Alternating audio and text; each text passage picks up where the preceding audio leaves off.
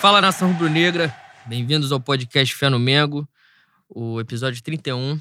Eu sou Leno Lopes. E aqui é Juan Lucas, saudações rubro-negras. Primeiramente, mais uma vez agradecer pela ótima audiência que todos vocês nos deram. Continuem curtindo, compartilhando o podcast com seus amigos, com os seus inimigos também, que pra gente não faz muita diferença, então quem ouvir é o que importa. É, quero mais uma vez apresentar também as nossas mídias, nossos perfis nas mídias sociais, para quem não conhece, arroba Mengo Underline Fé no Twitter, arroba pod Underline Fé no Mengo no Instagram.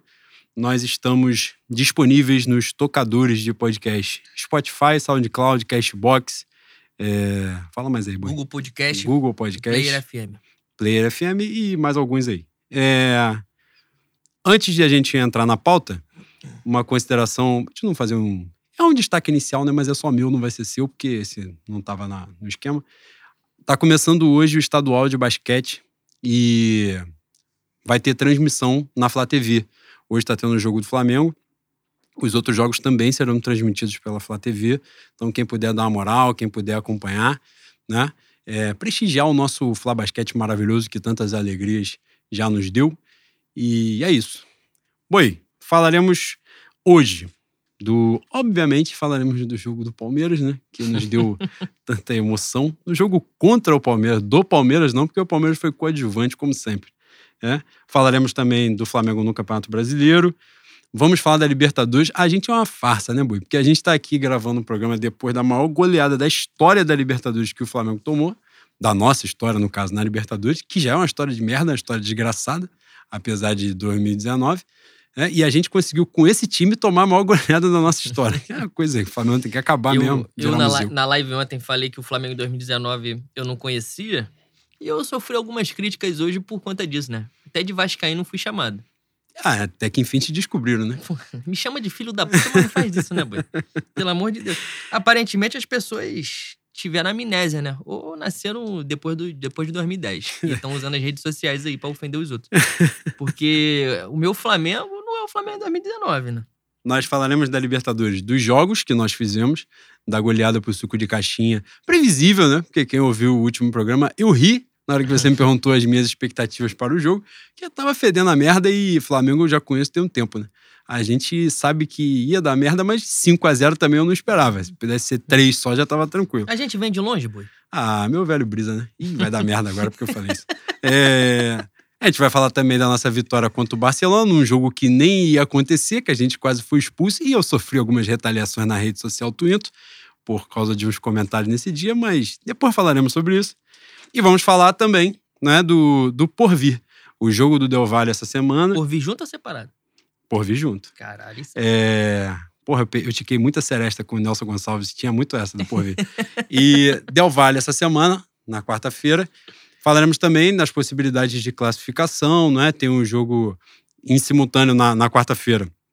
Vai rolar Júnior Barranquilla e Barcelona de Guayaquil. E a gente pode sair classificado já no fim dessa rodada. Falaremos sobre isso no próximo jogo do Júnior. E lá no final faremos alguns comentários né, sobre esse iníciozinho do Manifesto Rubro-Negro, que vocês, tenho certeza que vocês que nos ouvem no podcast já estão lá conferindo as lives pós-jogo.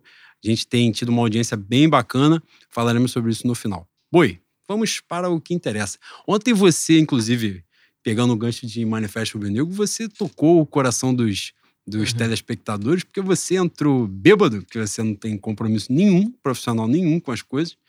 Você entrou bêbado, atrasado e chorou, porque você é safado. Você, as pessoas estavam reclamando que você estava atrasado, você entrou, chorou, comoveu as pessoas e elas esqueceram que você tinha entrado atrasado. Fui lendo, né? Ah. Por algum, por incrível que pareça. Porra, boi, ontem, como eu falei, eu tive contato com o meu Flamengo, né? E é uma coisa muito forte. Eu acho que eu tô ficando velho mesmo, tô começando a, a me emocionar quando lembro do meu passado, lembro da minha infância, de Maracanã, de perrengue para entrar, perrengue para sair, time que tomava coça. É, a gente vive, apesar de, de ter tomado a maior goleada na Libertadores, a gente vive uma fase muito bonita, né? Principalmente, principalmente pra gente que andou no Vale das Sombras durante um bom tempo aí. E ontem foi um jogo de superação total. Porra, Jogo histórico, jogo emocionante, jogo para sempre. dos nossos garotos. Eu que não tinha, nunca tive uma relação muito boa com a base do Flamengo, por conta de alguns desgraçados que passaram por lá, né? Alguns insucessos. Boa. Ah, satanases. e eu não vou citar nomes, não vou falar de Bruno Mezenga, Vinícius Pacheco, é, Eric Flores, não vou, não vou citar Paulo Sérgio, não vou citar nomes. Não, Fabrício, zagueiro. Fabrício. É, e ontem, cara, eu fiquei com tanto orgulho, eu fiquei tão emocionado que eu, eu não ia nem entrar na live, porque eu com certeza ia chorar, mas eu já tava bêbado. Eu já ia falar merda de qualquer maneira. E depois. Ticou as long neck, boy, ontem? Algumas. Eu comecei nas 600, fui diminuindo, passei pra long neck e terminei com a latinha. Se, Você é democrático, né? se boy? tivesse uma dose de cerveja pra fechar minha uma, a escadinha. Mas foi muito bonito, cara. Muito bonito. Os garotos assumiram a responsabilidade. É óbvio que Gerson, Arrasca, aliás, grande partida do Arrascaeta. Arrascaeta, sempre que a gente precisa dele, ele aparece. Ele, ele demonstra o tamanho que ele tem na nossa história desde já, né? Eu falei pra você ontem que eu tenho um, um grande vínculo afetivo com o profissional Dejan Petkovic, embora a figura, a figura humana me irrite um pouco. Um pouco, boy. Um pouco, um pouco. Mas eu acho que o Arrasca ele vai, vai ser um dos maiores é, estrangeiros da história do Flamengo e da minha geração, com certeza, o maior. Ele, ele sofre algumas pressões por ter parecer estar tirando soninho em alguns jogos. Dizem que ele anda, mas cada vez mais ele, ele faz desarme. Cada vez que a gente precisa dele, que ele esteja no jogo, que ele esteja atento, ele aparece. É um gigante e uma, uma reposição que é impossível de, de, de acontecer, né? Se o Flamengo um dia vendeu o Arrasca, esse buraco aí vai, vai permanecer. Mas voltando aos garotos, os garotos entraram com o espírito de Flamengo, cara. A zaga, a zaga não era a zaga titular, né? Já era uma zaga reserva do. no- não sei quantos, quantos anos o garoto tem? 17, 18? Um tem 19 e outro 18. Inacreditável atuação. Eu até brinquei com você na live perguntando se o Estatuto da Criança e do Adolescente poderia defender o Luiz Adriano, porque o Luiz Adriano pouco pegou na bola, né? E quando ele conseguiu a- uma conclusão, quem apareceu? Gênio, meu filho. Meu neneca, gênio, coisa mais maravilhosa do, do mundo. Só pra dar informação assim, porque eu sou jornalista, né? Sem diploma, que é a melhor vertente do jornalismo. É o. Natan tem 19 anos e o Otávio tem 18. E quando o Luiz Adriano deu aquela cabeçada, quem pegou foi o meu Neneca com 21. Né, A gente tinha anotado aqui as idades dos jogadores no- na pauta, justamente para falar sobre isso. Né? A média de idade do Flamengo ontem foi de 21,6 anos. É, foi o time que entrou no, no campeonato até aqui com a média mais baixa. né? Foi o time que jogou no Campeonato Brasileiro na edição 2020 com a média de idade mais baixa. E é, antes de, de, de você prosseguir, porque a gente vai falar de alguns pontos sobre o jogo, o jogo foi, foi ganhando contornos. Eu tenho dificuldade para falar contornos heróicos, mas um contornos, contornos especiais, vamos dizer assim, porque eu- teve uma celeuma do caralho, uma disputa de, de narrativa, né? Pra joga, não joga, e aquela coisa que a gente já bate aqui sempre na diretoria do Flamengo, né? Porque a cambada de imbecil, eu posso falar isso tranquilamente. Não tem nenhum zelo com a imagem do Flamengo. Muitas vezes, é- esse é o ponto, assim, a gente deixa claro que eu tenho muitas críticas à diretoria do Flamengo, que não significa que a diretoria do Flamengo seja a única errada. É porque eu não me importo com as outras diretorias. Esse é o ponto.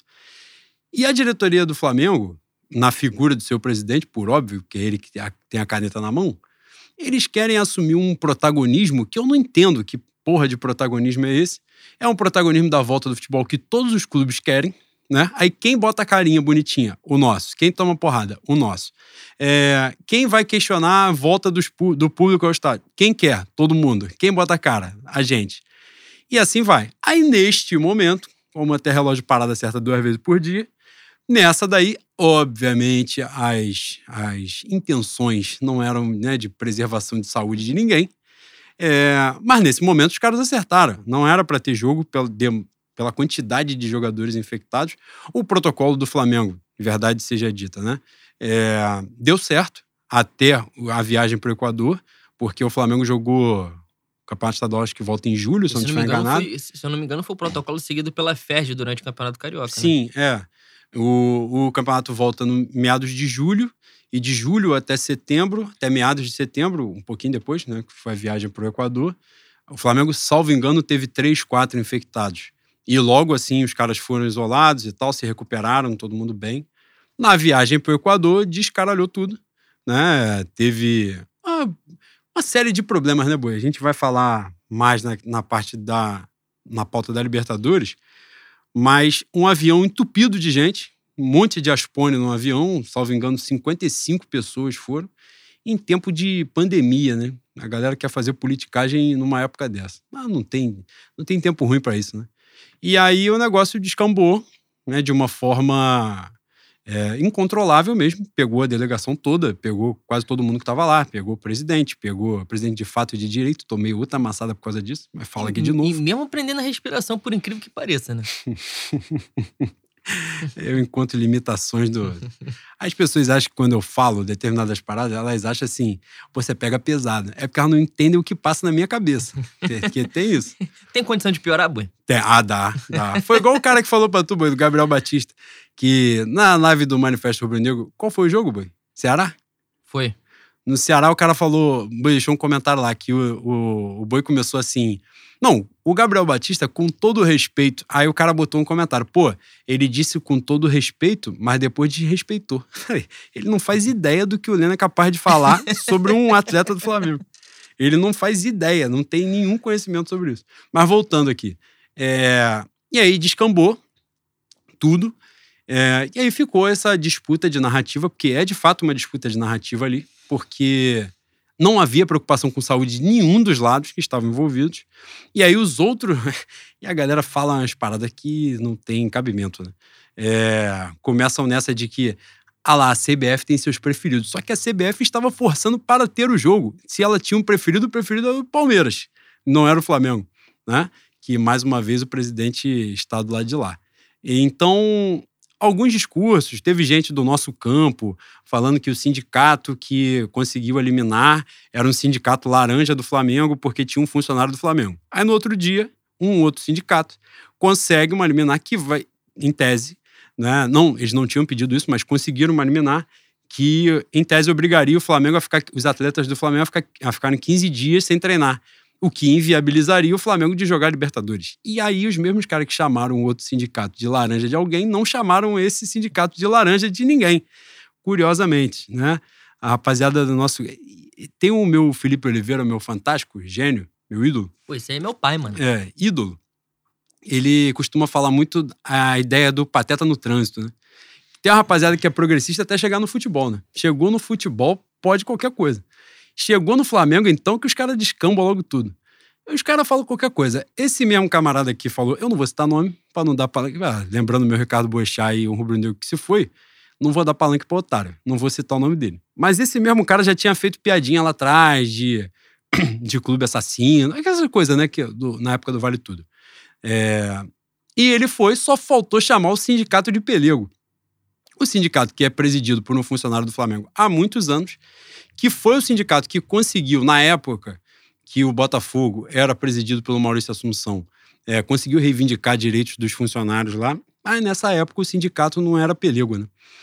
É, mais uma vez, opinião por conveniência de gente que faz, em tese, trabalho sério sobre futebol. Uma pena, a gente fica triste porque a gente do nosso campo, quando a gente do lado de lá, eu fico orgulhoso pra caramba de bater, mas quando é do nosso, eu fico assim, pô, que merda, né? Por isso que a gente não tá arrumando porra nenhuma. e basicamente é isso.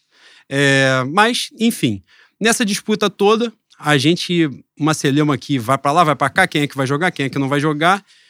A gente descobre que vai ter jogo às 15h53 da tarde, né? Eu já tava na terceira cerveja. Com o jogo marcado para as 16. E um negócio doido, o Flamengo vai, não vai pro jogo, entra no ônibus, vai pro jogo, depois volta pro hotel, depois vai pro jogo.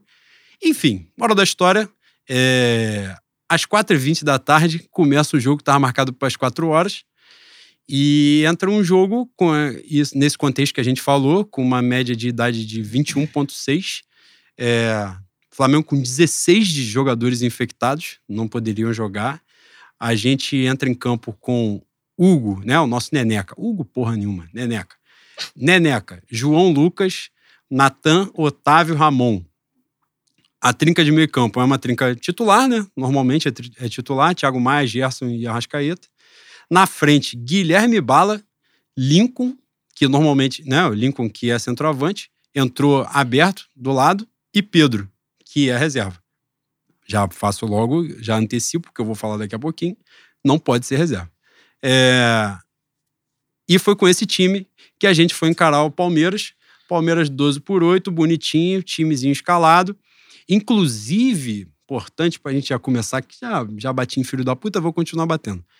Durante a semana, o Sindicato dos Atletas em São Paulo né, emitiu nota para que não houvesse o jogo é, é, por causa da saúde dos jogadores, né, por óbvio, porque esses testes são fajutos para cacete, porque eles são imediatos, né, então há um risco de, de falso negativo e tal, essas coisas, há uma possibilidade de infecção. E aí, alguns atletas do, da nossa Sociedade Esportiva Palmeiras, né, Boi, se manifestaram para dizer que tinha que ter jogo. Tem que ter, porque se o Goiás jogou com 16 desfalques, 15 desfalques, sendo que acho que 9 só eram por causa de Covid, só, entre aspas, obviamente, por causa de Covid, por que não haveria com o Flamengo? Né? Porque o Flamengo é grande, o Flamengo então, é poderoso. E jogaram essa conversa fiada toda. Na hora, boi, na hora que o pau foi comer mesmo, Aí o maluco com 45 anos de carreira meteu que a cabeça dele tava um pouco abalada, né? É, tava. Mas sabe qual com cabeça certeza. não tava abalada? Do Natan, do Otávio, com 18 anos, não tava abalada. A dele tava. Os garotos estavam no Rio Grande, né? É, os caras estavam em outro campeonato, na casa do cacete, foram chamados às pressas para entrar. E não, não é chamada às pressas pra compor elenco, chamada às pressas pra entrar jogando. Bota meião e já entra em campo. E aí essa molecada foi lá, deu conta do recado e a gente teve que ouvir a conversa fiada dos outros de que não, a cabeça. A mesma rapaziada que ficou fazendo discurso durante a semana de que tinha que jogar, tinha que jogar assim mesmo, porque alguma coisa passou na cabeça deles de que eles iam dar uma paulada na gente, né, Bui? E quando eles estavam no auge e a gente estava na merda, eles não deram paulada na gente, mas eles não conseguem compreender. Os caras ticaram uma derrota de Mercosul com o Leandro Piu Piu, Lê e o Rodrigo Mendes dentro do Parque Antártico sendo financiado pela Parmalat, né? E os caras acharam que iam sacolar o meu Flamengo, né? Só o, só o meu suco de caixinha tem esse direito. E olhe lá. Cara, é, como eu já falei na live, eu já rebaixei essa porra aí, né? Não é nada para mim. O Palmeiras, eu, eu vi a gente perder pra Santos, eu vi a gente perder pra Corinthians, eu vi a gente perder pra São Paulo. Bicho, o Palmeiras, historicamente, na minha vida, né? Não estou falando num apanhado geral. Historicamente, a gente dá dentro com eles. Seja no Parque Antártica, seja no Maracanã. E eles tentaram é, se vingar da maneira mais covarde possível, né? Em cima dos moleques. Por conta do ano passado que não viram bola.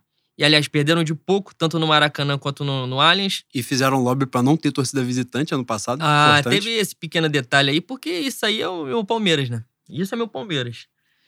Quantas. Cara, desde Paulo Nobre, que quando o Palmeiras tá tomando, tá tomando no rabo, tá tomando no rabo, eles, eles falam em. Não vão ganhar na mão grande.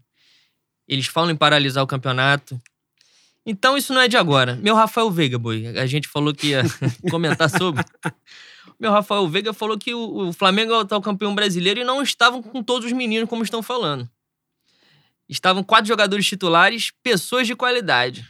Tem que existir respeito. É... Seis dígitos, né, boi? Seis dígitos. para perder para uns garotos de 19 anos. A, a, a, dupla de zaga estreou no profissional, se não me engano. Sim. Neneca estreou no profissional, se não me engano. Eu acho que o Neneca já jogou, mas em jogo de, de estadual, coisa assim. Tem desculpa, mãe? Nenhuma. E ficaram muito pertinho de perder, né? Eu acho, que o Guilherme Bala, eu acho que o Guilherme Bala estreia também, se eu não estiver enganado. O Ramon entrou no, no jogo da Libertadores. Ramon é gênio, já vou antecipar. Ramon entrou na Libertadores contra o Barcelona de Guayaquil. A primeira jogada dele, ele meteu o dedo na cara do maluco, o maluco empurrou ele, ele jogou, pronto, já perdeu cinco minutos de jogo ali. Eu falei, é isso que tava faltando. Esse é gênio. É, foi isso aí, né, Boi? Coisa não, independente, se ele tivesse certo, são quatro titulares de 11. Já falou ah. merda. Daí mesmo ele já se embolou. E na verdade, na verdade, dois são reserva, né? Sim. A gente vai ser obrigado a dar um sacode no Maracanã pra colocar o, o nosso querido bi-rebaixado no lugar deles, né? De sem mundial, sem copinha, perdendo pro juniores profissional. Fizeram essa maldade de dizer que a gente botou a garotada porque os caras não ganham copinha, né, mãe? E eles estavam fora do, do ambiente, da zona de conforto, né? Pode ser também, pode ser. Inclusive, essa rapaziada que jogou ontem já tinha sacolado eles no, no Brasileiro Sub-20, né? Do, do ano passado ou desse ano? Eu não sei. Mas Aparentemente o PVC. O último. Aparentemente o PVC hoje bateu bastante nessa tecla, né? Que os nossos garotos ganharam dos garotos do Palmeiras, e aí ele, eu acho que ele falou do Gabriel Menino, do Patrick Paulo, Patrick de Paula, falou do, do Veron. Deu uma de. Torcedor, que ele é. É, sim. é. Deu uma de torcedor, que é o que ele é. Agora, falando sobre o jogo em si, é, para além do resultado, né, Bui? O que chamou atenção, que bateu na, na tua emoção, e tenho certeza de que na de todo mundo que, que ouviu, que está ouvindo o podcast, de que viu o jogo, né? É, foi a atuação, né? Porque Sim. o Flamengo não é só uma questão de conseguir o empate, né? Com todos esses desfalques, mas a forma como o Flamengo se portou, né? Não foi assim, o Flamengo ficou lá sentado dentro acuado. do gol, é, acuado, tomando porrada o jogo todo e conseguiu no final, porra, meter um a um e voltar com o um empate. O Flamengo jogou bola, de fato, né? Em, em vários momentos o Flamengo saindo jogando por baixo, com o Hugo, com o João Lucas, com o Guilherme Bala voltando. O Guilherme Bala, né, porra, que zumbando a vida do maluco lá do, do Vinha. E depois aí caiu, tem um lance lá que ele sofre a falta e dá orientação pro Thiago Maia, e o Thiago Maia passa a orientação para outro jogador. Agora, o Ramon dando esporro na área e tal. Personalidade dos moleques, né? Assim, foram muito cientes. E já fiz críticas aqui em outros momentos, farei outras vezes também, não tem jeito. Mas nosso Leo Vegildo ontem falou um negócio antes da transmissão que me tocou o coração. Inclusive, falei isso com o nosso Babalorixá antes do jogo. Que, que assim, o Júnior falou que esses jogadores, essa molecada. Ele falou isso antes do jogo. Ele falou: essa molecada sabe o que é o Flamengo. Porque desde sempre, é, quando os caras vêm sub-15, porra, todas as categorias, quando começa a enfrentar mesmo os outros times, o Flamengo é sempre muito cobrado, né? É cobrado a ser campeão, é cobrado a ter resultado. A base do Flamengo não era para ser assim, não, a do Flamengo e de qualquer outro. É, a base é para formar jogador, para servir jogador para o profissional. Mas as bases são cobradas desde os clubes grandes, né, de massa, cobrados a ser campeões. E a do Flamengo, por óbvio, não é diferente. Quão, quão mais aumenta o poderio financeiro do Flamengo, maior essa cobrança é, porque os moleques vão tendo estrutura e tal.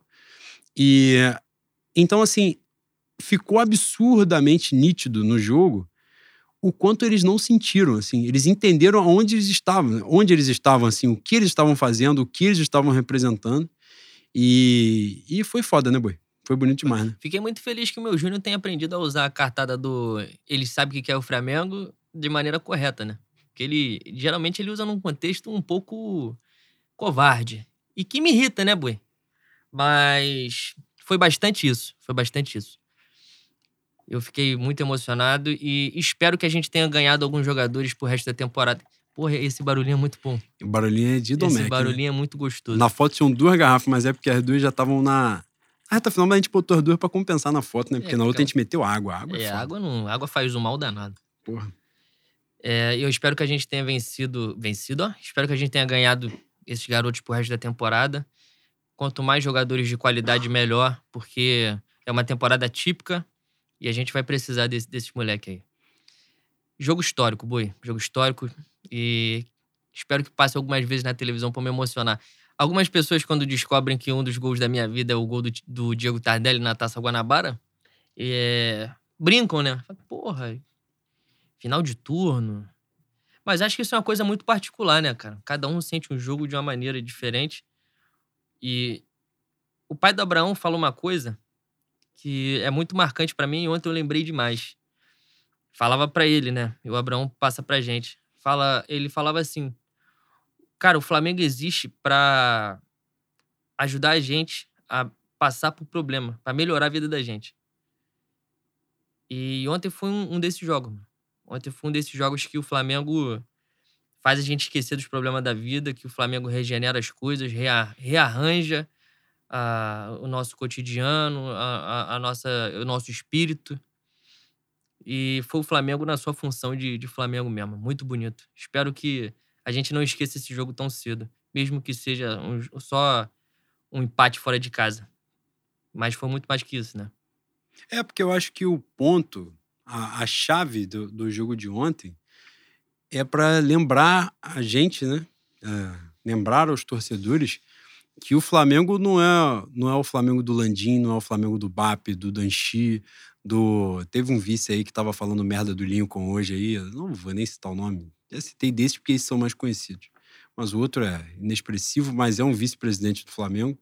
É, não é o Flamengo de Patrícia Morim, de Eduardo Bandeira de Melo, de Kleber Leite, dessas porra toda que é, usam o Flamengo para proveito pessoal. O Flamengo é o Flamengo do Neneca, é o Flamengo do Otávio, do Natan, do Ramon, é, é o Flamengo do Jorge, quando jogou no Flamengo, meteu um gol no Botafogo, saiu chorando e tal. Esse é o Flamengo. É o Flamengo da, da molecada que sai de Velado dos Teres, que sai do, da Taça das Favelas, que sai de tudo para que vê naquilo ali a redenção né, da, sua, da sua família, que vê a, a salvação financeira né, de, de todo mundo. Mas, para além disso, vê o amor mesmo. Né? É por isso que a chaga do, dos garotos do Ninho, por, por mais pesada que ela seja, já seria em qualquer outro clube, né? mas por ser nossa, ela foi muito mais pesada, porque desde sempre o Flamengo tem essa ideia, né, da base, da formação, dos caras que são que vêm desde sempre ali, conhecendo o clube por dentro e tal, quando chegam lá. E é por isso que a gente cobra sempre, bate sempre nessa tecla, porque é uma responsabilidade muito grande e a torcida não pode deixar isso morrer. A gente tem que bater, marcar junto, porque esse é o Flamengo. Esse é o Flamengo que dá orgulho mesmo, né? Hoje, essa molecada, o que, o que eles fizeram ontem lá foi um negócio incrível, pô. Você tá vendo um, um Guilherme Bala de 18 anos, 19 anos, ir para dentro de um Felipe Melo como se ele fosse porra nenhuma, como se ele fosse nada, entendeu? É, você vai ver um Natan, um Otávio marcando o Luiz Adriano, um maluco que joga aí Champions League, que jogou no Milan, que jogou, né, enfim, em vários lugares. E os caras estão lá na responsa deles, o Ramon, né, marcando Marcos Rocha. O time do Palmeiras é um time experiente, é, coletivamente é uma merda de time, mas tomara que Vanderlei Luxemburgo tenha vida longa lá. mas você for pensar individualmente, você vê aquela molecada jogando ali, porra, você né, transfere isso para tua vida pessoal. Quando você vai jogar com alguém, um coroa e tal, não sei o que lá, né, um, alguém que você veja, que você sabe que joga muito e tal, pô, tem um respeito ali dentro. E a molecada foi entendendo o tamanho onde eles estavam. Tipo, aquilo ali não era brincadeira, entendeu? Aquilo ali é a vida deles, é o Flamengo, é o respeito àquilo dali, né? Respeito àquela camisa, àquela mística, tudo. E, e, isso foi muito bonito, porque foi um dia de reencontro mesmo. Foi um dia de reencontro da torcida com o seu Flamengo. Né? A gente tem tido esses momentos, é, teve reencontro no passado com os títulos, com as glórias e tal, mas esse momento é muito bonito, né? De ver essa garotada, de ver quantas opções podem pintar para o futuro, né? É, eu sempre bato nessa tecla aqui quando falo né, de Michael e tal, não sei o que lá, não é perseguição ao cara. É porque, cara, a gente tem um aproveitamento de base, tem uma, uma cultura de base que passa por aproveitar apenas os gênios, né? Apenas quem é muito bom. Aproveitar Vinícius Júnior, aproveitar Renier é óbvio. Porra, os caras são bons pra caceta mesmo, ele paquetar, eles vão jogar, não, não tem como não jogar, né? Mas a gente tem que ter uma desenvolver uma cultura de aproveitar os bons também, os caras que podem ser úteis, que estão no elenco ali. É, já falei aqui do Yuri César, que está no Fortaleza. O Yuri César não poderia contribuir com o Flamengo como o Michel contribui hoje. Michel tem seus méritos, óbvio, teve seu destaque na Série A e tal, mas o Yuri César não poderia ter um, um, processo de amadurecimento no Flamengo? O que o Michael faz de tão diferente hoje no Flamengo que o Yuri César não poderia fazer? Ontem apareceu o Guilherme Bala. É, e isso vale para vários jogadores, vários. Inclusive, é, o Lincoln ontem jogou fora da posição de origem dele, teve uma atuação boa nos padrões dele, é, pro, para os padrões dele. O Lincoln é um símbolo para mim disso, assim, da falta de gestão da base. Foi um cara que subiu cedo pra cacete porque jogava com o Vinícius Júnior o Vinícius Júnior é gênio, o Lincoln não é gênio. Eu acho que o Lincoln é um bom jogador, mas o Lincoln não é gênio. O Vinícius Júnior é um maluco que foi pro Real Madrid e foi ser titular do Real Madrid. É, essa é a diferença. Então, nessa o Lincoln ficou, subiu para a base, não subiu para o profissional, não foi aproveitado, ficou no banco, perdeu o ritmo de jogo, perdeu forma física, perdeu uma porrada de coisa. E a gente corre o risco de perder um jogador de 20 anos, um cara que tinha um, né, um, um talento imenso que a gente poderia aproveitar no nosso elenco é, e a gente vai e perde Lincoln para ter Henrique Dourado, para ter uma porrada de jogador que a gente paga seis dígitos, 500 mil reais, meio milhão de reais, para não aproveitar os nossos jogadores que são bons. Fiz ah, essa semana aí, tava marretando lá zoando o Felipe Vizeu e tal. Você vê, o Felipe Vizeu entregou coisas pro Flamengo que essa rapaziada aí não entregou. O Felipe Vizeu foi artilheiro da Sul-Americana, fez, meteu gol importante de Campeonato Brasileiro quando a gente estava na disputa lá com o Barbieri e tal. É, esse é o ponto. Tem uma garotada nossa e, cara, nossos amigos que trabalham né, em futebol de base sempre batem nessa tecla assim: o Flamengo sempre vai ter os melhores. Sempre vai ter os melhores porque é gigante, porque tem estrutura, porque a captação é melhor. Então a gente sempre vai ter os melhores. Então, na nossa base, sempre vão ter bons jogadores. É, esses amigos, a gente fala do Gabriel Batista, ele fala, pô, o Gabriel Batista é bom, ele é um bom goleiro. É que o Neneca é bom pra caralho, mas eu, o Gabriel Batista é bom. Não precisa ir longe. Hoje, na Série A do Campeonato Brasileiro, tem Marcelo Lomba no Internacional, tem Wilson no Coritiba, tem Paulo Vitor no Grêmio, tem uma porrada de goleiros espalhados aí. São goleiros para tamanho de Flamengo? Não. Mas os caras são úteis, estão jogando. Provavelmente o César teria espaço na Série A, tranquilo. Teria espaço tranquilamente. O próprio Gabriel Batista, pegando um processo né, de amadurecimento e tal, teria, certamente teria. Porra, a Série A tem 20 times. Eles teriam espaço, com certeza. Agora, a gente tem que aproveitar os jogadores, aqueles que são bons, que podem estar no elenco, porra, a gente tem que botar para jogar. Ontem o Neneca, eu vou falar disso contigo agora, te perguntar sobre as atuações individuais, o que te chamou a atenção. Mas a gente sempre bateu na tecla do Neneca, né? Porra, Neneca, Neneca, Neneca. Vai ter oscilação porque ele é jovem? Vai ter, é normal, faz parte. A defesa do Neneca na cabeçada do Luiz Adriano, o César não faria. O César não faria aquela Cara, defesa. eu acho que nenhum dos três. Eu não sei se Diego Alves faria. Por E- causa da envergadura. Eu não sei se ele faria. Mas ele teria. Ele poderia fazer, mas ele teria que estar naqueles dias que nada vai entrar com ele. Que ele é assim, né? Ele é o mesmo goleiro que toma o gol no último segundo contra o Ceará lá da casa do caralho, como ele tomou um gol parecido em Copa do Brasil com o Corinthians. Mas ele também é um goleiro de, de pegar a porra toda, como ele pegou lá na, na Bolívia, contra o São José. É. Então, ele. Você vê, Diego Alves é um goleiro muito experiente, jogou muito tempo na Europa e mesmo assim ele ainda varia bastante, né? É, Eu acho que a- a- o grande destaque foi a dupla de zaga, que pouco apareceu, pouco comprometeu. Aliás, foram muito bem, né? Neneca e Arrasca. Arrasca me encheu os olhos. A- a- Ele entendeu o, o momento. Algumas pessoas disseram que no vestiário nunca tinham visto o Arrascaeta daquele jeito, porque ele assumiu a responsabilidade de ser o tutor da garotada naquele jogo mesmo. E dentro de campo você via, ele se portou dessa maneira. Isso é muito bonito, Boi. Isso é muito bonito. Sangue uruguaio pegou, né, boy? Pegou na Porra. veia. Foi coisa maravilhosa. Ele. ah, Eu acho que foi top 3 de partidas do Arrascaeta no Flamengo. Monstro, monstro. Eu. Se você me permite, eu queria, Claro. queria falar uma coisa antes da gente mudar a pauta para Libertadores e reproduzir uma coisa que eu escrevi no, no Twitter. É, a gente vive numa sociedade que pensa de maneira um pouco binária, né, Boi? É o bem ou o mal, é 880, nunca tem uma terceira via. A gente não consegue pensar num, num, num outro, num outro caso, numa outra resposta. E as coisas não são assim. Esse tipo de pensamento é, é- é bastante pre- prejudicial e um desserviço em qualquer esfera. Estou dizendo isso por quê? Porque a gente critica bastante a diretoria do Flamengo, a gente bota a cara para defender o Flamengo. Porque o Flamengo, como você muito bem diz, não, não é BAP, não é Landim, não é Kleber Leite. Mas isso não quer dizer que a gente também não vai falar mal da imprensa, né? E o que a imprensa paulista fez ontem foi mais uma covardia com o Flamengo. No primeiro, no primeiro episódio que a gente gravou, programa piloto, se eu não me engano, eu falei sobre isso. Que o Flamengo estava numa reestruturação a ponto de, de ser protagonista no país e que a gente ia enfrentar uma imprensa que a todo momento ia cavar alguma coisa para tentar des- desestabilizar, para tentar prejudicar a imagem do Flamengo.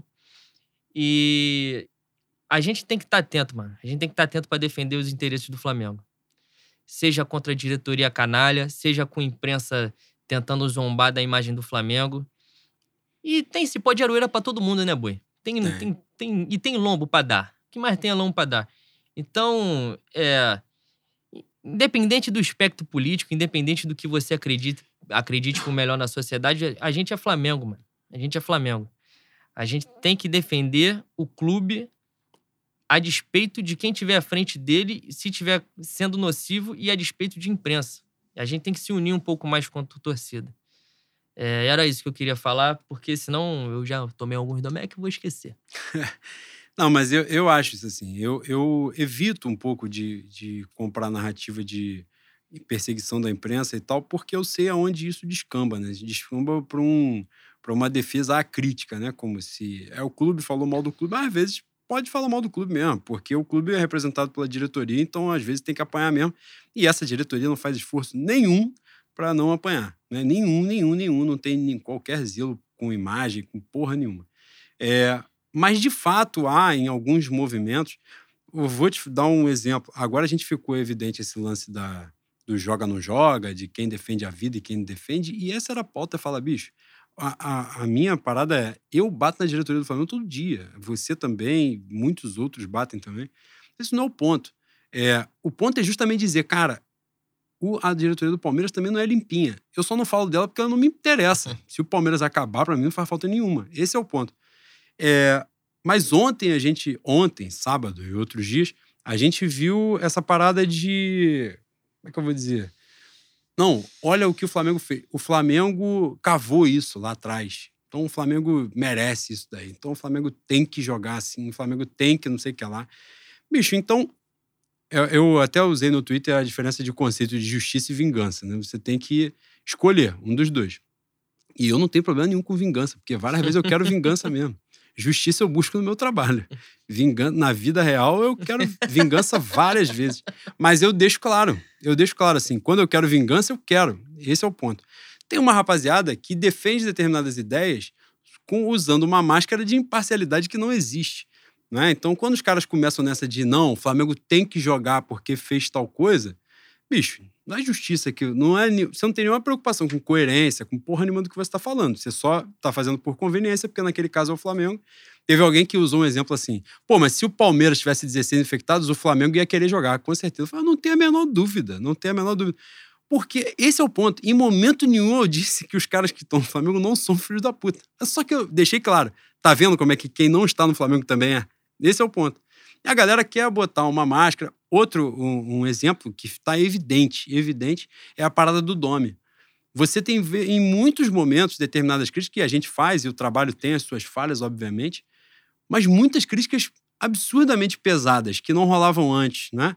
Porra, teve crítica de ele perguntou pro auxiliar no meio do jogo. Porra, o auxiliar é pago para auxiliar mesmo. Essa é a função do cara. Ele recebe para essa porra. Tem contra-cheque, vai estar tá escrito auxiliar.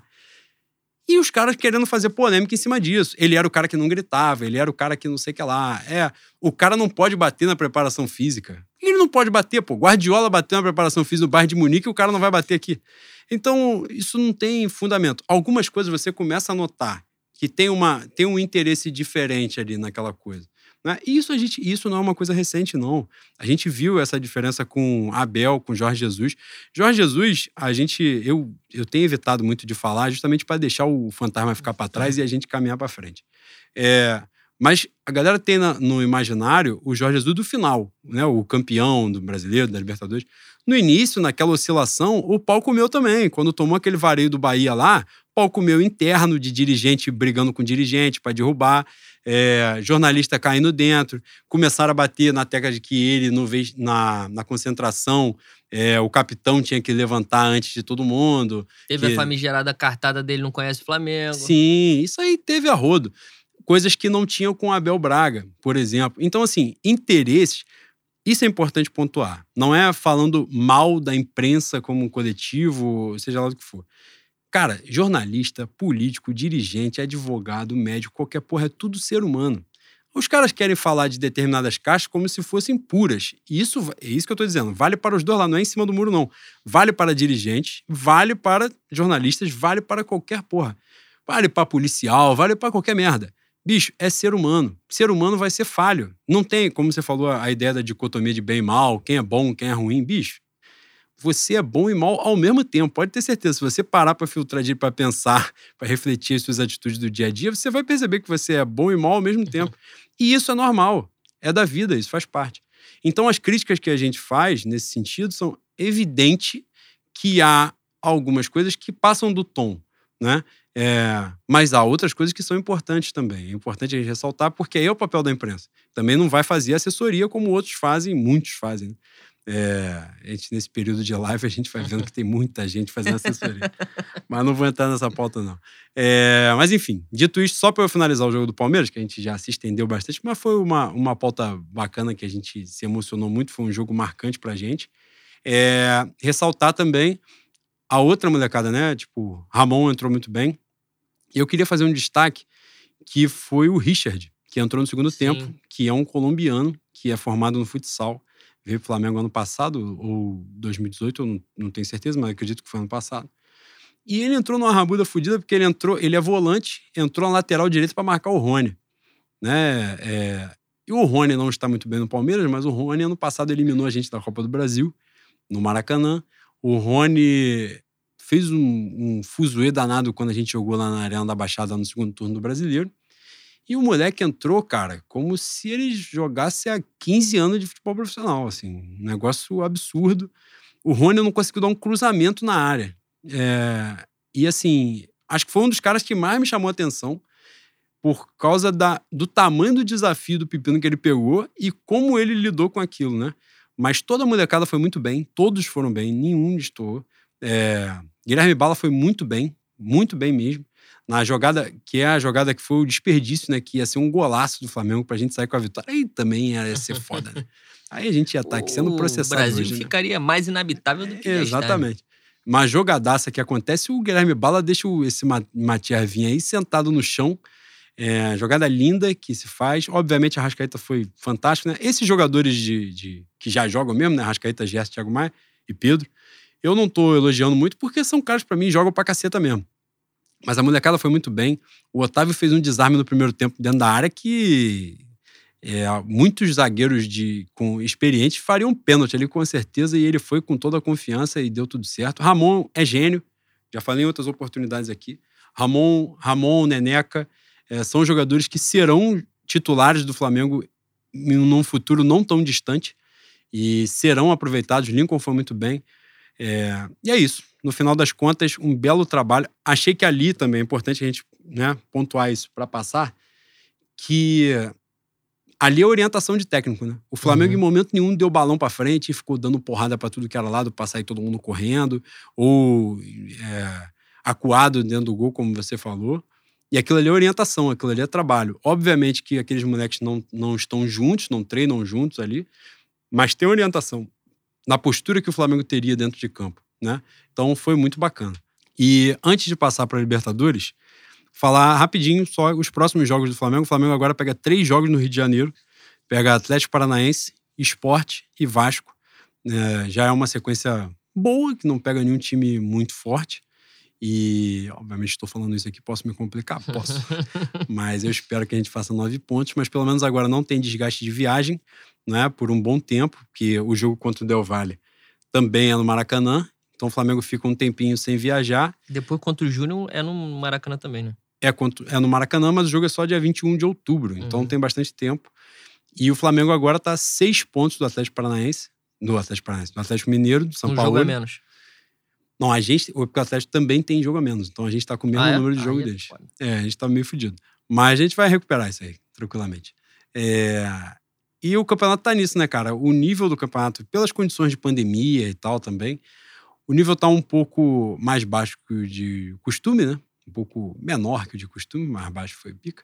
É, por causa do, dessas condições, né? As condições diferentes de viagem, de protocolo, de jogador que sai da porra do time, não tem tempo de treinar e tal. Então o Flamengo, a despeito de todos os problemas, está em sexto lugar agora, mas a seis pontos do primeiro colocado. Ninguém disparou, né? A ponto de um, uma não recuperação. É, esse Atlético Mineiro também não pode assustar tanto, porque o São Paulo com o Santos, nessa altura do campeonato, tinha uma pontuação maior, acho que três pontos a mais do que o Atlético Mineiro tem agora. É, então é uma, uma situação totalmente retornável, né? A gente pode resolver. E vamos que vamos. Pois, sobre Libertadores, a gente tomou a maior goleada da história, da nossa história. E ficou barato. A gente é uma farsa, né? Porque a gente deveria estar aqui puto transtornado, mas a gente ficou 45 minutos falando de emoção do, do empate contra o Palmeiras, E agora vai dar pouco destaque para a goleada que a gente tomou do suco de caixinha e já teve torcida recebendo o atleta ontem no aeroporto. O Flamengo é mentira, né, Boi? O Flamengo é o, o elevador mais rápido entre o céu e o inferno, né, Boi? Isso aí é pro bem e pro mal. Cara, esse jogo eu tenho certa desconfiança que os caras já estavam doentes. Não é possível que, que tenha sido só a altitude. Caralho, esse jogo foi muito estranho, cara. O primeiro gol, eu acho que eu falei isso na live. O primeiro gol, o Arão tá trotando de frente pro lance. Os gols que os caras fizeram de fora da área, pouca pressão na hora do chute, uma distância gigantesca. É, porra, muito estranho. Uma atuação, assim, detestável. E explicaria muito se alguns deles já tivessem com sintomas do, da Covid, né? Porque não é possível que tenha sido só altitude. Não é possível. Depois. depois Mas ali, gente... de, ali de fato rolou também um, um, erro de estratégia também. O Flamengo tava mal como um todo, né? Cara, eu, eu, vi, eu vi uma queda de ritmo muito parecida no jogo contra o Barcelona? O Flamengo joga 30 minutos, bem no primeiro tempo, e, e depois dá uma morrida. Sendo que Guayaquil não tem altitude, se eu não me engano, não. né? Provavelmente esses caras já estavam doentes. Não é, não é falta de preparo, não era altitude. E o que torna o jogo, o jogo de, de Guayaquil até uma, heróico, né? Porque jogar doente é foda. Mas eu acho que a gente tem condição de ganhar aqui. Não vejo. Eu falei isso na live também. Não vejo o, Independiente Del Vale como um, um grande papão, como, como, como, um time monstruoso. É, o 5 a 0 despertou um certo medo na torcida do Flamengo. Só que as poucas vezes que a gente resolveu fazer uma pressãozinha a mais lá em cima, resolveu jogar, sair pro jogo, a gente encontrou espaço. A gente levou certo perigo. Se eu não me engano, o Gabigol perde dois gols nesse jogo, né? Sim, no segundo tempo. Então, se os caras que os caras da primeira leva que testaram positivo para Covid tiverem condição de jogo na quarta-feira, é um jogo que dá para ganhar. Não dá para amassar, né? Mas dá para ganhar. É, se eu não me engano, se o Júnior não vencer do Barcelona e o Flamengo vencer no Maracanã, tá já tá classificado, né? Então, se os nossos garotos derem negativo para Covid, condição plena pra passar, de ganhar. Para passar com empate, só se o Barcelona ganhar o Júnior. Outra coisa, é... tiveram quatro jogadores que testaram positivo deles. Quatro hoje e tinha um há, dois jogos, então estão com cinco até agora. Pois é, então. Só que eles não falaram os nomes, né? Então estamos é, mais ou menos em igualdade de posição. Nos classificaremos, não ficaremos na fase de grupo, porque no máximo, no máximo, a gente vai ser obrigado a, a ser campeão da Sul-Americana, né, Boi? Infelizmente. é o título que falta, né, É.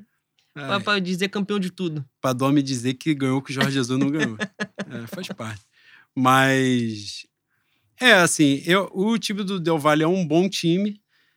O 5 a 0 foi justo, porque de fato a discrepância de atuação naquele dia ele foi um negócio imenso mas não há uma discrepância entre os dois times para um 5 a 0 Porque aquele dia deu tudo certo para os caras e deu tudo errado pro Flamengo.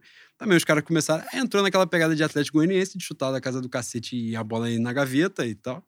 É, tinha meu chama-gol no né, César lá também. Nossa senhora, né? Embora, Porra. sim, justiça seja feita também, não teve nenhuma falha dele, mas é impressionante como chama-gol.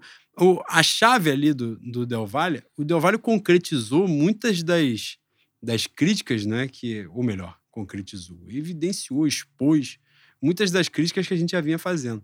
Que é a facilidade que o Flamengo tem para tomar gol, né? É um negócio impressionante. É, inclusive ontem, no Flamengo Palmeiras, foi uma das melhores, se não a melhor atuação defensiva que o Flamengo teve. Tomou um gol cagado, né? Porque aí o Flamengo, o Flamengo tem que tomar gol todo jogo, né? Então tinha que tomar um, a chance foi aquela.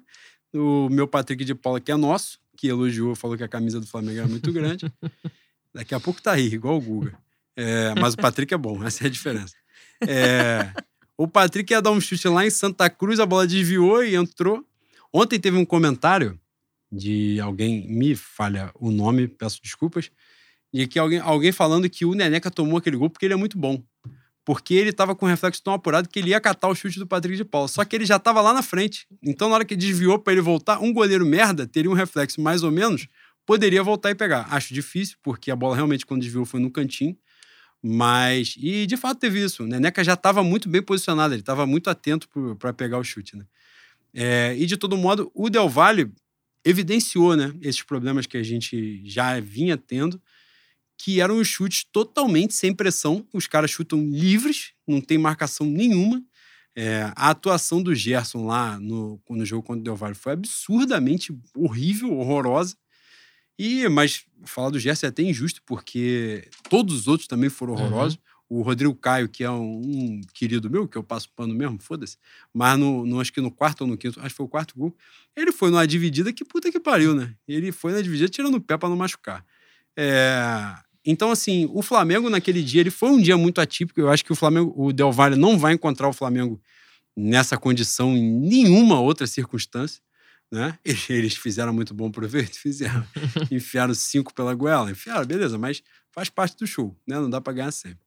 É, mas foi muito bacana, assim, de ver no jogo seguinte, contra o Barcelona de Guayaquil, com todas as as, né, a problemática de fica ou não fica, a porrada de teste positivo, quem joga, quem é que está apto para jogar, vai voltar, vai ser expulso do país, não vai, não sei o que lá.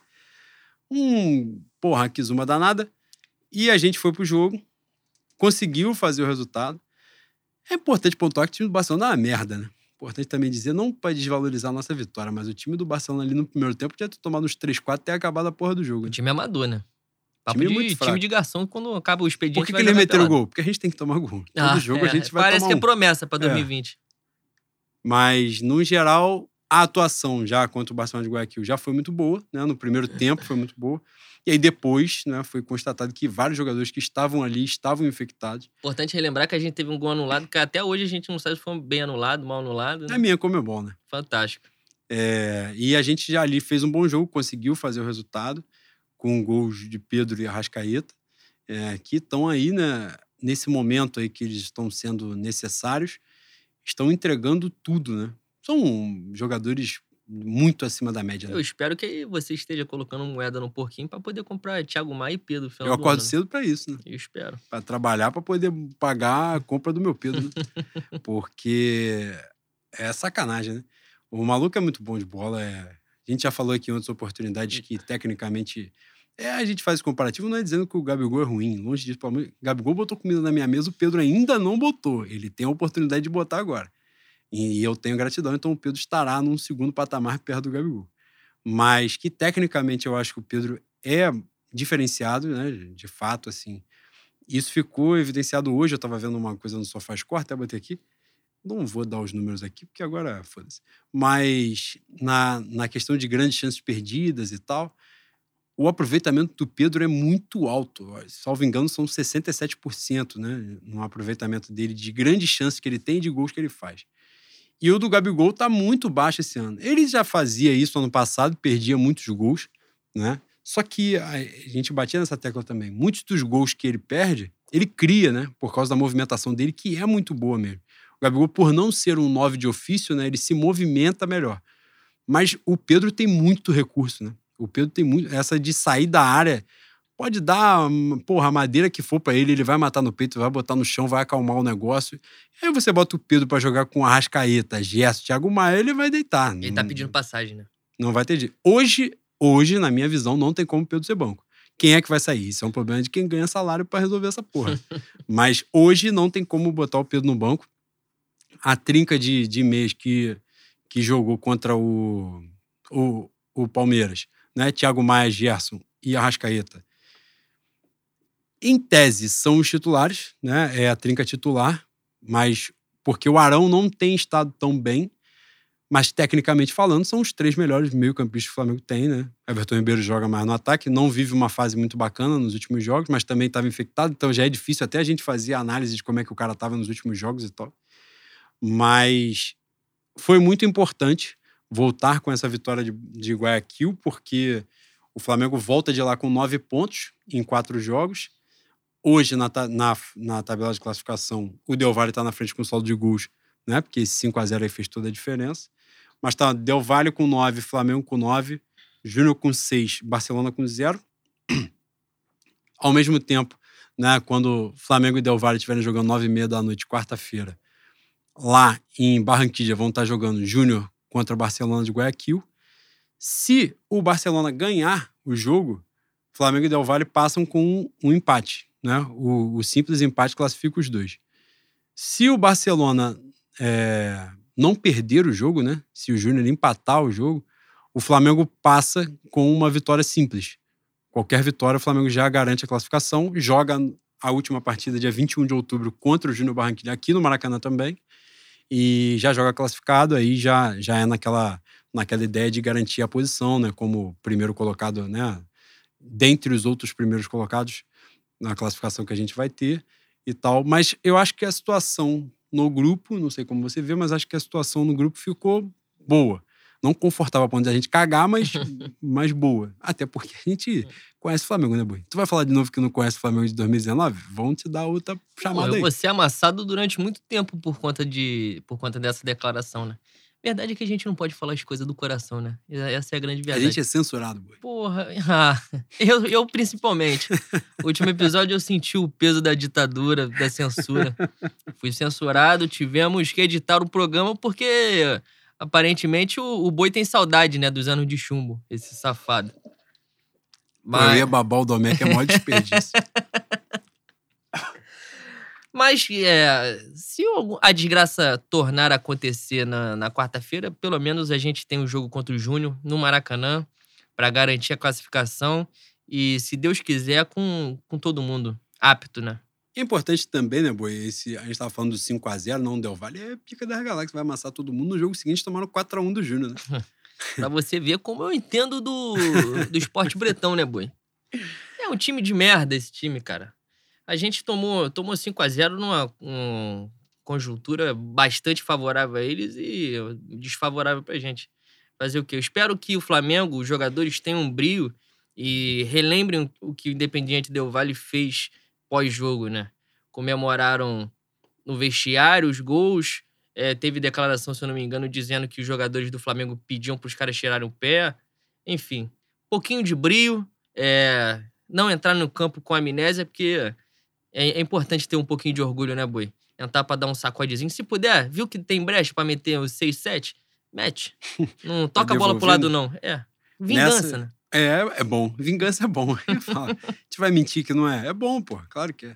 É, A gente tá nessa agora na gravação. A gente não tem os resultados ainda, né? Não saíram os resultados dos que fariam novos testes. Acho que são sete jogadores, se não estiver enganado, que fariam os novos testes porque o teste que deu a contaminação já completou 10 dias. Então, segundo o protocolo da Comebol, esses jogadores já estariam aptos se eles testarem negativo agora, né, para jogarem. É, muito provavelmente a ideia de zaga a gente não vai ter, porque nenhum dos, dos sete é zagueiro que vai fazer esse, esse teste agora. Então a grande possibilidade de o Isla jogar na zaga é, improvisado. Isla que jogou na zaga em alguns momentos no, no futebol europeu e tal, improvisado também na seleção chilena. Acho que dá para passar bem, né? Dá para montar ali um time bacana. A gente tem a, a verdade, a possibilidade, né, as coisas dando certo, né, de ter o time titular sem a dupla de zaga, basicamente, né, para esse time. O Gabigol, vo- em- acredito que volte, né, ele, ele tá, se- o caso do Gabigol já é lesão, não é, não é relacionado à à Covid. Ele poderia, inclusive, ter jogado ontem, mas resolveram não forçar dele viajar e tal, para ele se recuperar melhor. Para ser muito sério, eu vou falar isso. Para ser muito sério, não fez uma falta muito grande. É, eu espero que ele volte bem, porque realmente. Cara, e é um negócio complicado a gente falar, né? Agora, falando sério, mesmo não jogando bem, que ele não está bem, é impressionante o número de participação de gol que o Gabigol tem. Assim, ele é muito acima da média nacional, né? Por uma série de fatores, de movimentação, preparo físico e tudo, e mérito do cara como, como atacante também de finalização. Mas é impressionante como no Flamengo ele cresceu como jogador mesmo, assim. Os números dele esse ano, não tenho aqui anotado. Eu sou um profissional de merda, é, mas não tenho aqui. Mas subiram muito, né? Subiu muito o número de assistências dele. E ano passado não tinha tanto assim. Ano passado o Bruno Henrique se destacou mais nesse sentido. O Bruno Henrique caiu muito de produção, né? Tomara que quando voltar aí volte bem, porque a gente faz, faz muita falta pra gente, né? É, o Arrascaeta não vinha tão bem. Nessa sequência que ele deu a melhorada, porra, você vê, vários jogos já, já bota nas costas do cara, porque ele é muito diferenciado. É, ontem eu mandei mensagem pro, pro Babalouro já falando disso. O Arrascaeta é gênio, né, Bui? Ele, ele ontem, o nosso professor Theo Benjamin falou que o Flamengo jogou no 4-4-1 Arrascaeta. que o Arrascaeta fez qualquer porra ali. Jogou de atacante, de meia, de lateral, de zagueiro, de qualquer coisa. Ele ficou livre para fazer o que ele quisesse. E fez bem. Deram liberdade para quem podia ter liberdade. Né? Dar liberdade para vagabundo estúpido é fazer merda. Mas ele era gênio e fez. É impressionante, assim. Ontem, essa nova vertente dele como capitão traz uma segurança também até para os jogos da Libertadores, né? Desses jogadores. Pro do dia 21 do junho, provavelmente, né? Tá todo mundo no esquema, mas como para quarta-feira, quanto o Del Valle não estarão, traz uma tranquilidade de que esses jogadores, tanto a Rascaeta como o próprio Gerson mesmo, que jogou porra nenhuma contra o Del Valle, mais uma vez falando, mas quanto o Barcelona jogou muito bem já, é, participou né, no gol do Pedro, ele que faz uma jogadaça pro Pedro, e fora isso, a atuação dele mesmo foi muito boa. Ontem fez mais uma partidaça, né? É, Thiago Maia, a gente já tá elogiando todos os jogos mesmo, porque o Thiago Maia é muito bom. Aquele dia do Del Valle foi atípico, né? Porque muito cara bom jogando e realmente não entregando nada. Foi um jogo muito ruim, muito ruim mesmo. É, mas foi muito bacana ver, tanto no jogo do Barcelona, quando a coisa apertou mesmo, quanto no jogo do Palmeiras, que esses caras que são grandes, que são graúdos no elenco do Flamengo, entenderam o tamanho que eles têm. Né? E chamar a responsabilidade, jogar. E a garotada correspondeu. Então também a gente fica seguro que essa molecada tiver que entrar na quarta-feira, vai entrar e vai dar conta do recado. Antes da gente passar para falar do manifesto e finalizar o podcast, enfim, que a gente já passou de uma hora, é, um ponto boi. Alguma coisa que vinham falando, o nosso Matheus Leal, jornalista colaborador do Manifesto Rubro Negro, trouxe isso na live ontem também, foi uma mudança de postura do Domi, né? Que ontem não esteve é, em campo com o time, nosso Jorge Gris, é isso o nome dele? Uhum. Estava fantástico de bermuda e, e a camisa qualquer que uhum. anda no centro de Bangu. Bela indumentária. Sim, estava muito focado de barba por fazer, estava cagando ali, né? Estava despreocupado total onde ele estava, se ele ia passar na Globo para as famílias verem, não tinha nenhuma preocupação. Mas o Leal falou sobre isso ontem e, e algumas pessoas têm chamado a atenção disso, que teria havido já uma mudança de postura do próprio Domi. Primeiro, você vê essa mudança e segundo, o que você acha que justificaria essa mudança se ela de fato aconteceu? Falaram da questão do vestiário também, a postura dele em campo, tomou amarelo contra o Barcelona, essas porra. Eu, para falar, para ser bem sincero, eu não vi isso, mas eu torço para que tenha acontecido. É, eu já falei isso com você algumas vezes em, em papo de bar. A gente tem que entender o contexto das coisas onde a gente se mete, das situações, dos lugares. Você não fala com, com sua mãe da mesma maneira que você não fala, é, da mesma maneira que você fala comigo, ou da mesma maneira que você fala no trabalho, né? A gente tem que entender a situação, o que está acontecendo. Essa postura, essa postura dele me parece que é um momento que ele está entendendo o que é o Flamengo, como ele tem que ser. Não que ele tenha que mudar de personalidade, né? Não vai virar o Coringa, não mas um pouquinho mais de. de energia, né, cara? De energia. Acho importante. Acho importante porque. Embora, embora a gente tenha tido alguns comentários é, adversos quanto às reclamações da passividade dele no banco, acho importante o jogador é, ter um cara, um comandante à beira do campo que jogue com eles. Isso no fator tático, no fator profissional dele não vai mudar porra nenhuma. Muda, eu acho, um fator anímico, né? Então eu torço para que isso realmente seja verdade e, e, vejo com muito, muitos bons olhos. É, eu. Ele teve isso, né? Tomou amarelo contra o Barcelona de Guayaquil e continuou reclamando do juiz. é, nessa coletiva do Barcelona de Guayaquil, ele dá um estresse lá com um dos setoristas do GE. Tava, tava na garganta também, entalado, né? Que os caras estão indo pra dentro dele toda hora. Ele também. É, isso é bom, cara, assim, de falei isso na live de. É bom o cara entender onde ele tá também, né? Porque é o, o, bagulho é sério, né? É a Vera. Não que ele estivesse cagando antes, mas assim, por exemplo, na, no pós-jogo do Del Valle, ele fala na coletiva que ele tirou o determinado atleta para poupar o cara pro jogo seguinte. Pô, a gente tomou 5 a 0 tu vai falar que poupou o maluco, tá de brincadeira, né? Ainda que você tenha feito, mas não fala, né? Não conta, entendeu? Não admite isso. E, e aí, logo depois, ele tomou tanta porrada, acredito, inclusive, que se pós-jogo do Del Valle o Flamengo voltasse pro Rio, ele ia porrá-lo ali. Ele teve a chance no, do, do, jogo do, de Barcelona de Guayaquil de se recuperar. Não à toa, nos bastidores desse jogo aí do Barcelona de Guayaquil, tá lá na Flá TV.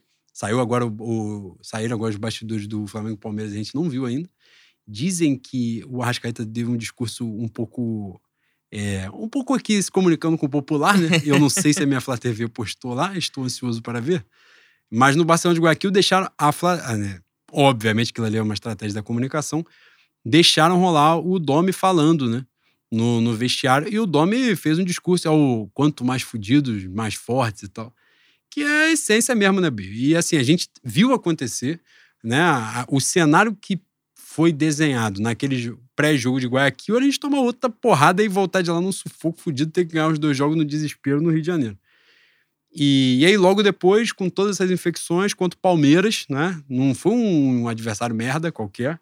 Pega hoje que é o grande adversário do Flamengo em mídia, em, em poderio financeiro, uma porrada de coisa. Em São Paulo, todo o cenário para dar merda de novo, cheio de garoto. E a gente sustenta a bronca. É, teve lá a rapaziada da organizada lá, das organizadas recebendo os caras, e os caras vibraram depois da maior goleada na história da Libertadores. Então, assim, parece, para mim, assim, não entrar num. para não entrar num, num, discurso folclórico, né? Mas, de fato, pareceu, deu a impressão de que houve uma virada de chave, assim, houve um entendimento na hora que o negócio foi para a pior situação, né, a ponto de recuperar, obviamente, né, para não esperar eliminar, não esperar dar merda e, e a gente não conseguir voltar. Parece que houve uma virada de chave, houve uma compreensão melhor sobre o sistema que está ali. Você via muito ontem o auxiliar, né, batendo na tecla, falando direto com os caras, elogiando. O auxiliar falou na coletiva ontem, né, que o Flamengo perdeu dois pontos, que não estava satisfeito por empatar o jogo. Pode ser uma mentira safada? Pode ser. Eu, eu, fal, eu falaria essa mentira. Eu, eu seria capaz de falar isso. Mas essa postura é bacana. Essa compreensão de onde a gente está, o que a gente está disputando, pelo que a gente está brigando. E isso comunica com o torcedor, né? E eu acho também que comunica com os jogadores. Né? Eu não tenho a menor dúvida, como eu falei, pô, essa molecada que entrou contra o Palmeiras não treina com esses caras, mas tem uma orientação ali, ó, não afoba. Confio em vocês, vocês são bons, vai rolar.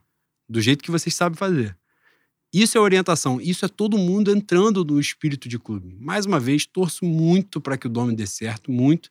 Eu não quero, porque a gente já começou a conjecturar, né, Boi? Caiu o Dome, vai vir quem? É, Fudeu o cenário atual do futebol brasileiro é de desgraça, porque se sair o Dome, podem ter certeza que não vem um estrangeiro no lugar. Ele está matando, né, jogando cal na semente. Então, vai vir alguém do mais do mesmo para a gente torcer por um campeonato embolado qualquer e na cagada a gente ser campeão. Então, é importante a gente torcer para que isso dê certo, para que a gente continue fluindo no trabalho, para que o Dome, como o Dome não tem essa não é um medalhão europeu, né? Que ele possa ficar por bastante tempo, justamente para desenvolver os jogadores, uma maneira de jogar, porque a gente não fique todo ano nessa porra. Entra um treinador, faz um trabalho maneiro, o cara sai no final do, da temporada, ou às vezes no meio do ano, entra outro qualquer e a gente fica, né? Nessa, nessa busca sempre. Então, tomara que o Domi agora tenha acertado a chave, o Domi, a comissão, o elenco, todo mundo compreenda isso, para que dê certo e para que eles fiquem muito tempo tenho a menor dúvida de que a gente vai atropelar tudo de novo e vai ganhar tudo de novo, porque a gente é muito mais forte. Esses caras sabem disso, o Atlético Mineiro tava pedindo a exclusão da gente do Campeonato Brasileiro. Pô, isso aí é um recibo gostoso demais, né? Um desespero sem necessidade. O dirigente tinha que ter vergonha de falar uma porra dessa em público, que ele vai ser sacaneado. Mas foi né? o mesmo cara que queria levar Thiago Neves, né? Aparentemente ele estava em coma. O bom senso não é muito com ele, né? é, pra gente finalizar, agora rapidinho, só falar do manifesto. É, Boi, faça os agradecimentos né, dessa audiência que a gente está tendo. Conte para as pessoas como é que está sendo essa experiência da live pós-jogo, para as pessoas te conhecerem um pouco mais. Porque você é um personagem, né? Você vem aqui com tempo para pensar, você pensa o que você vai falar, você calcula tudo. No pós-jogo, não tem essa porra. No pós-jogo sou eu. É a minha essência. É minha essência, eu não, não sei por quanto tempo eu vou demonstrá-la, né, Boi? Se vão mandar me matar, se vão mandar me prender, se eu vou ser processado. Então, se vocês puderem, pelo amor de Deus, se inscrever no canal, eu virei youtuber. Olha o que eu estou pedindo para as pessoas fazerem. Puta que o pariu. Previsível, né? Previsível que, merda que você ia bater nessa tecla. Que merda de vida. Mas o muro tá baixo, boi? Ó, oh, folha de papel deitada, né? Dá pra pular.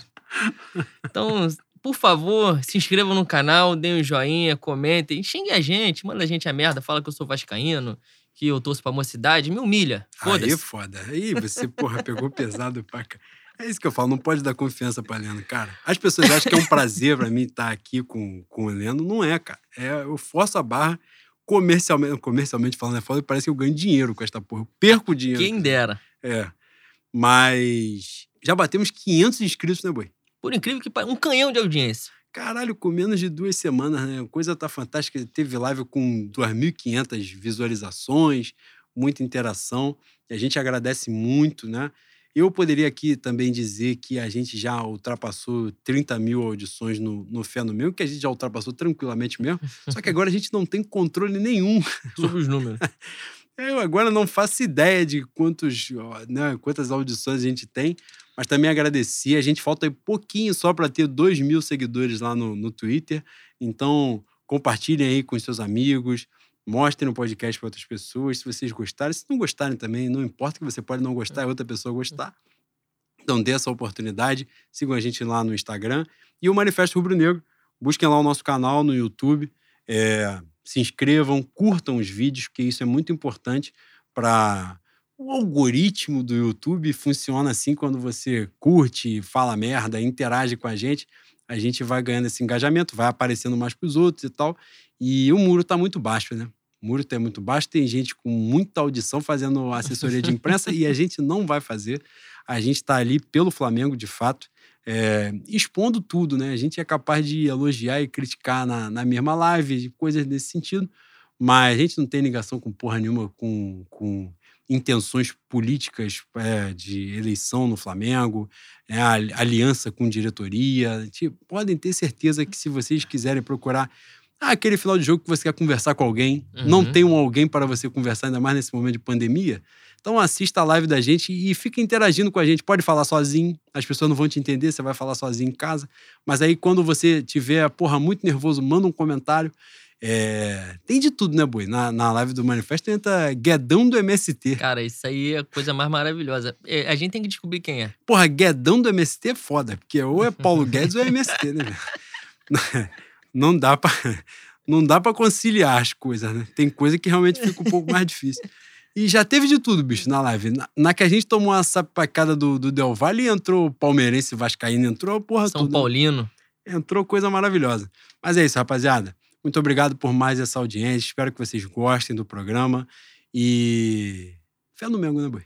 Fé no Mengo. E espero que a empresa Pedro Domecq note a gente. Porra, já tá na hora de, de. A gente tá fazendo uma propaganda fodida pra esses caras, já tá na hora também de pingar um negócio. Não precisa nem pingar um dinheiro.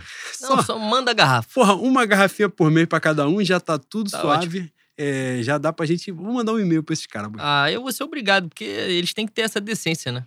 O bom senso tá faltando, infelizmente. É, infelizmente. Fé no Mengo, rapaziada. Fé no Mengo.